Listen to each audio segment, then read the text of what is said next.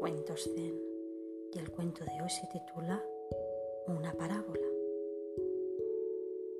Y esta parábola dice así.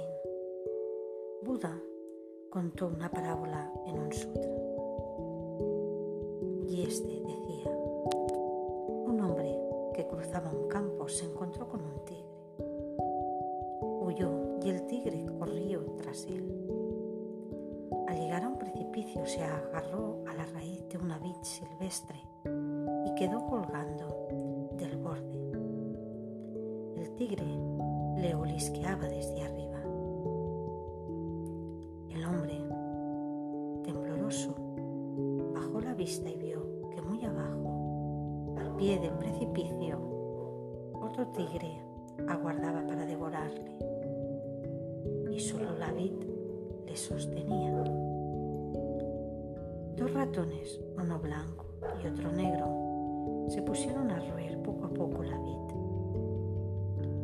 El hombre vio una suculenta fresa cerca de él. Aferrándose a la vid con una mano, arrancó la fresa con la otra. Qué sabor.